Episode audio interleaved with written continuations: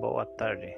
Quero criar um podcast para transmitir áudio para todas as pessoas sem internet.